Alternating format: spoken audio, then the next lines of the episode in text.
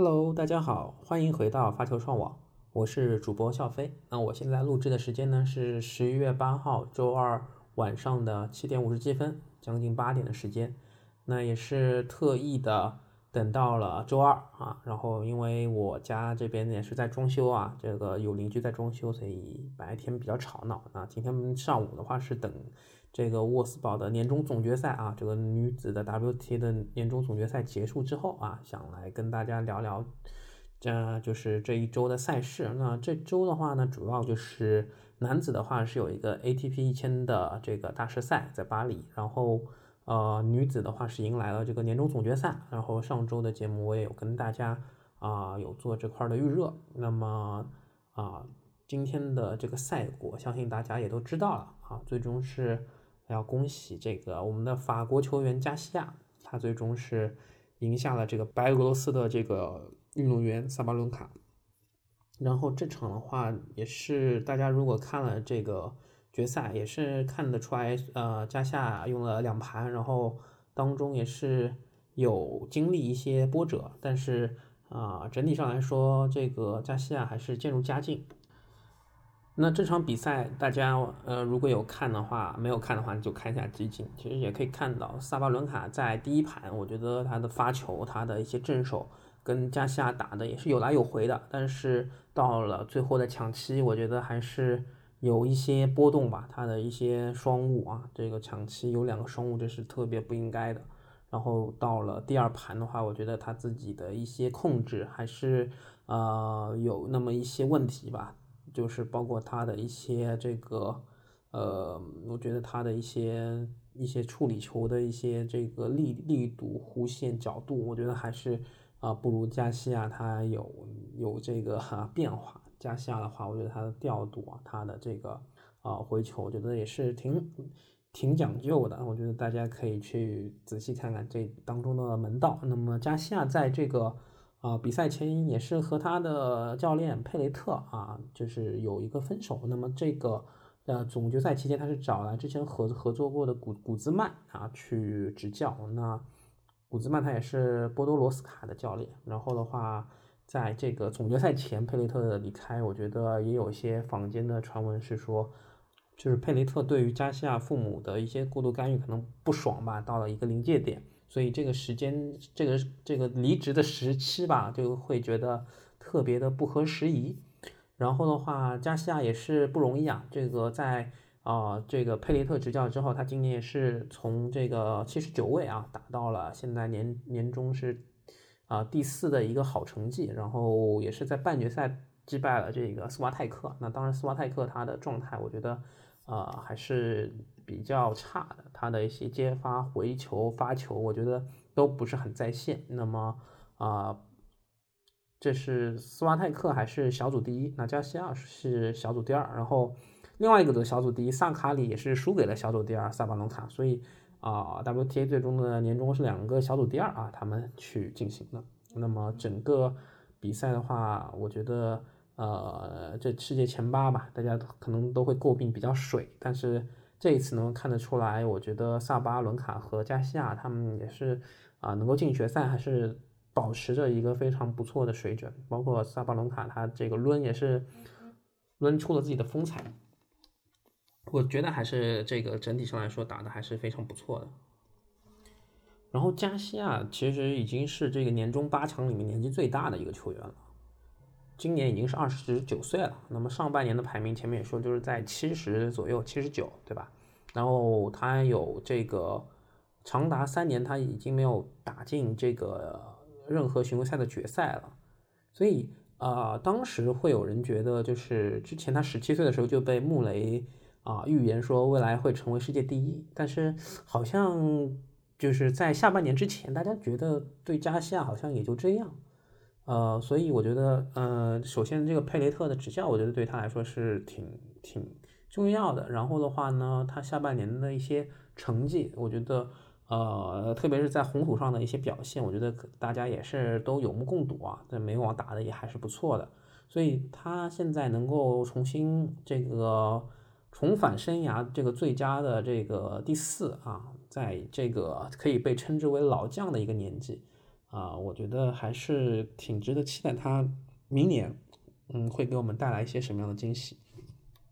然后在今天稍早结束的这个女双决赛啊，这个克莱奇科娃、辛尼亚科娃他们世界第一的组合呢，是输给了这个库德梅托娃和梅尔滕斯的组合啊，他们也是啊各拿一盘，然后打抢十。然后我觉得是辛尼亚科娃在往前可能太急躁了一些啊，他的一些往前处理，我觉得啊不如克莱奇科娃稳啊，然后他的一些。呃，有些冒进的一些这个有风险的行为啊，没有达到一个很好的收益吧？啊，当然这个我觉得没有卫冕成功，比较可惜啊。然后啊，我们中国的六号种子吧，这个杨昭轩和徐一帆啊，他们也是啊和克莱奇科娃分在了一个小组啊，但是可惜他们只拿下了和这个高夫和佩古拉的这个比赛啊，这个是比较可惜的啊。其他的两轮他们都输掉了，所以。也算是为今年这个女双的一个啊职业生涯画上了暂时的一个句号啊，他们女双的组合也可以休息了。今年打的其实还是不错的。好，女子这边看完了，然后我们来看一看男子啊，这个我很多人都说这个是非常美的大师赛啊，这个巴黎一一千的这个大师赛，因为啊在美网之后，然后又是在。这个年终总决赛之前啊，所以很多人都认为这个大师赛是比较容易出新大师的一个契机。然后很多这个啊巨头啊，或者说一些好手，他们可能是因为这个一整年的一个征战啊，疲有些疲于奔命，那在这个大师赛当中可能没有拿到很好的状态。但是今年我觉得也是不太一样。首先德约他没有打美网，另外的话呢是有很多新生代的球员，像这个十十月份啊这个。啊，阿利亚西姆啊，他非常强劲的三连冠，对吧？然后包括像鲁内啊，这次状态也非常好啊，甚至在决赛当中面对了德约科维奇，这个通过三盘的一个鏖战啊，战胜了德约科维奇，呃，很了很了不起啊。然后包括像这个穆塞蒂，其实啊，在年底也是有拿出一个比较不错的状态。今年的巴黎大师赛还是非常具有含金量。如果我们去数这个鲁内他的一个晋级之路的话，他是在首轮啊，也是鏖战三盘击败了这个瓦林卡。嗯，瓦林卡啊，这次复出之后，三十七岁的老将，我觉得也是非常非常值得尊重的。他的这个竞技状态，他的这个单反还是保持着一个非常好的一个水准。然后在次轮啊，鲁内面对的是这个。胡尔卡奇啊，十号种子啊，世界前十。然后呢，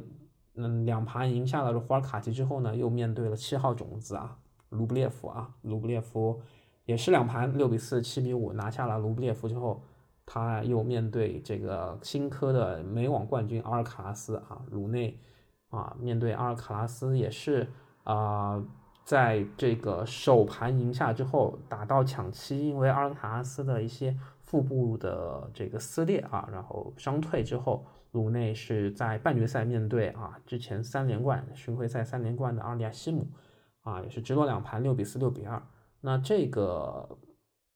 那这个比赛当中可以看到，阿利亚西姆之前的一些比较好的一些发球的手感就不在了啊，这个可能是他之前比较啊这个。比较巅峰的这个手感可能是有一些程度的下降，所以鲁内我觉得没有遇到在半决赛吧，没有遇到很大的挑战。然后鲁内在决赛就是面对了这个一路这个杀进来的德约。那德约之前也是有一个争议啊，就是说他是拿到了温网的冠军，但是他当时的排名是没有进前八的。但是因为呃这个的年终是有一个条例是说。啊，如果他拿到大满贯的冠军，但是没有进前八，但只要在前二十之内，他就可以来打到这个年终总决赛。那可能是会啊剔除一个前八的一个选手啊。当时还有人在为这个条例去啊做很多这方面的质疑。但是德约其实是不呃通过这次比赛可以看到，他不需要这个条约，他就是靠着在巴黎大师赛的成绩，依然能够昂首挺进。最终的年终总决赛啊，最终都灵的年终总决赛啊，它是不需要用到这个条例的啊。然后德约的话，我觉得比较值得说的就是啊，两场比赛，一个是他和西西的比赛，就是在和西西的半决赛当中，他是非常不容易啊，这个六比二、三比六、七比六啊，抢七的时候，其实是西西先完成了迷你破发，但是德约的话，我觉得还是展现出一个非常好的一个竞技状态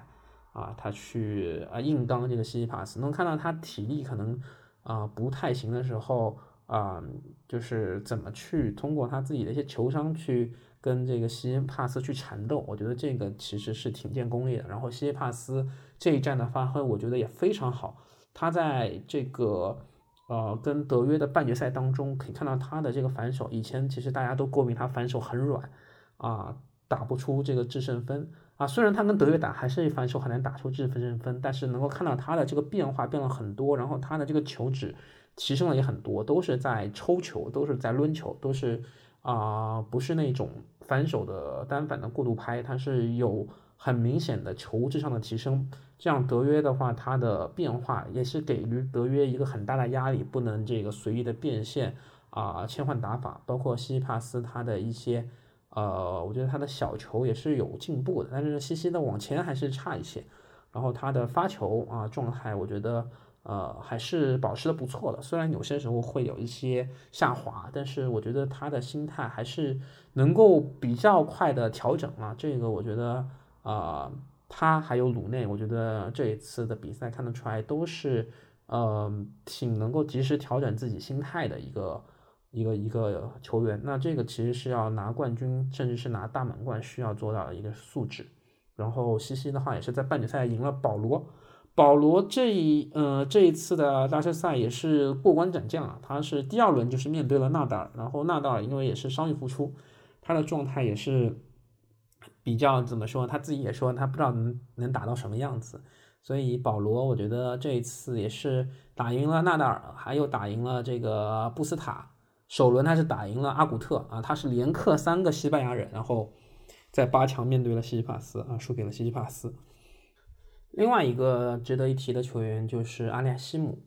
然后他其实是这个背靠背，对吧？上上一期节目有讲过啊，背靠背巡回赛啊，三连呃这个三连冠，然后是三连胜，进来到了这个巴黎大师赛啊。首轮轮空之后呢，次轮面对了瑞典的啊伊梅尔啊，然后也是啊，其实这这一场花了挺大的功夫啊，赢了这个伊梅尔之后是。啊，打这个西蒙啊，西蒙其实今年五月份法网的时候也有说了，他会在巴黎大师赛啊，就是这一次的巡回赛当中退役。然后啊，阿莱西姆是六比一、六比三赢下了第三轮，赢下了西蒙。然后啊，也是西蒙之后，西蒙就是有一个退役的仪式，也是告别了这个法国球员啊，西蒙。然后西蒙的话，其实大家也知道他是比较能磨的啊，能够把德约都磨的。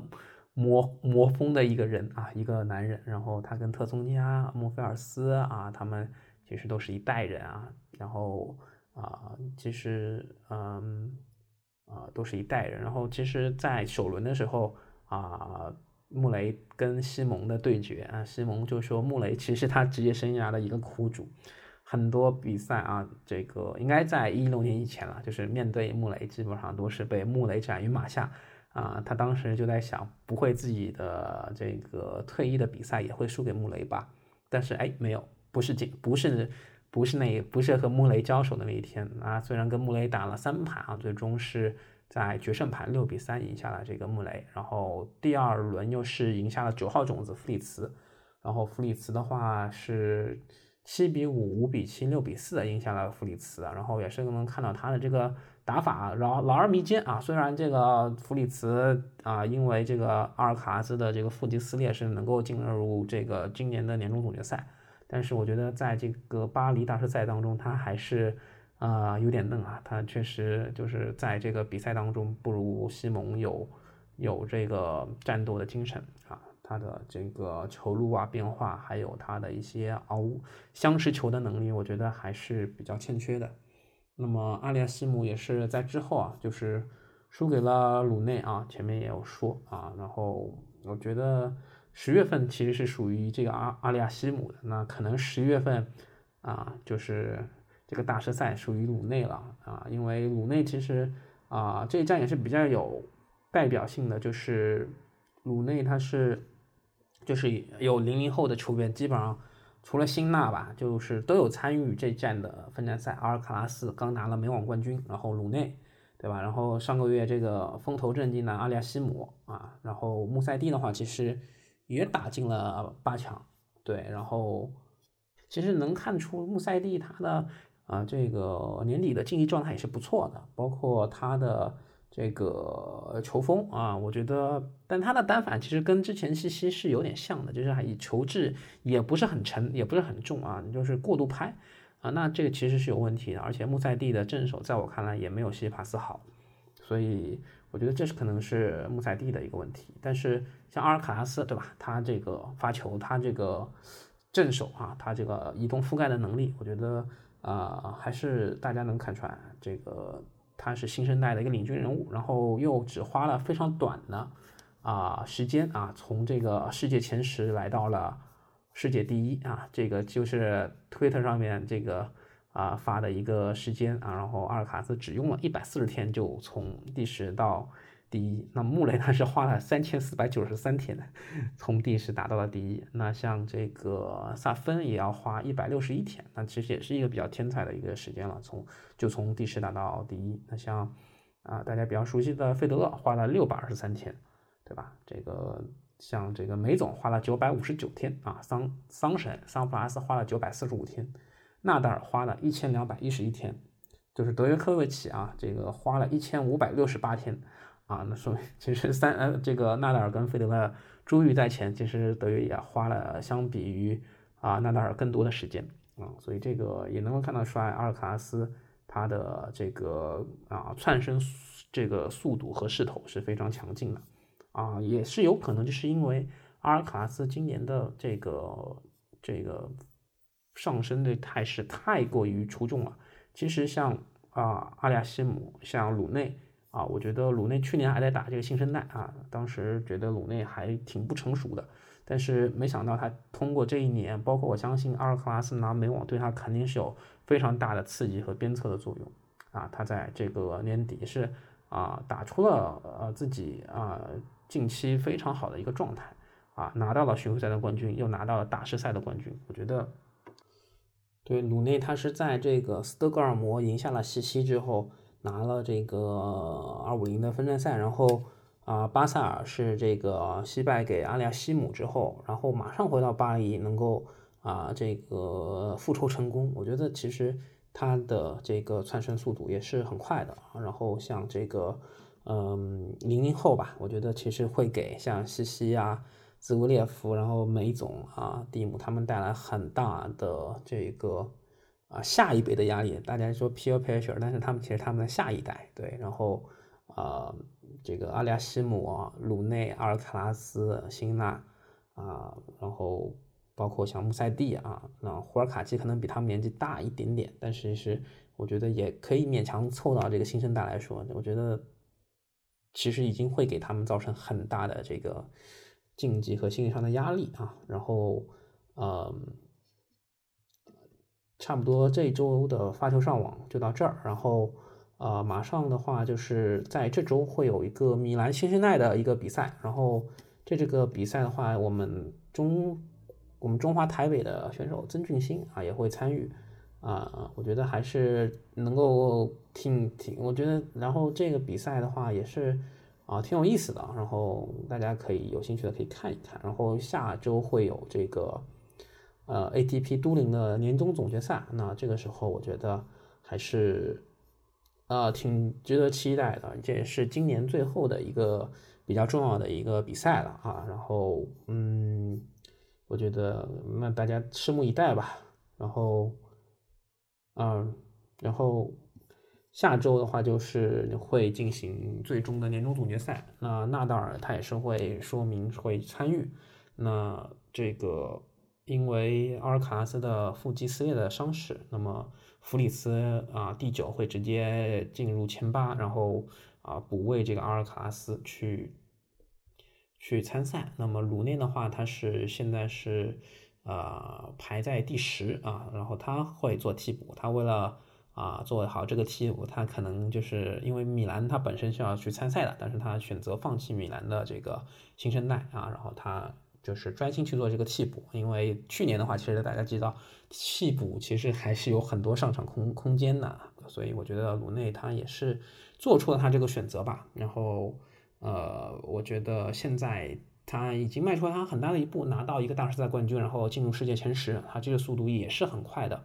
然后的话，啊，有这个阿尔卡斯已经拿到第一啊，然后我觉得鲁内作为一个。啊，放出豪言，法网冠军要超过纳达尔的一个嗯男人，鲁内会有更大的动力去挑战这个零零后第一人的这个一个地位吧。我觉得对于这个丹麦人，我觉得还挺期待他明年啊之后的一些表现的。那么这周的节目就到这儿，然后也是送给这个西蒙啊，祝他这个退役之后的生涯顺利。然后另外一个。啊，有个日本球员叫天天豪，他也是退役了。然后景之圭有有到他的这个退役仪式，然后也是今年有很多人退役啊。嗯，有些时候想着说三巨头三巨头，但是费德勒也已经退役了，所以今年也是告别了很多球员。然后啊，希望大家享受最后的这个年终总决赛啊。然后嗯，也祝这个加西亚啊拿到了这个非常对他，我觉得对他也非常有意义的这个。WTA 的年终总决赛啊，那今天这期节目就到这儿，然后之后会等这个 ATP 年终结束之后再更一期啊。那这期的节目就到这儿，谢谢大家的收听，拜拜。欢迎收听发球上网，发球上网现已上传小宇宙、喜马拉雅、网易云音乐、苹果 Apple Podcast、Spotify，你可以在上述平台收听并留言与主播嘉宾互动。另外，添加发球上网小球童微信号。surf 下划线 volley 即可进入发球上网听友群，以球会友。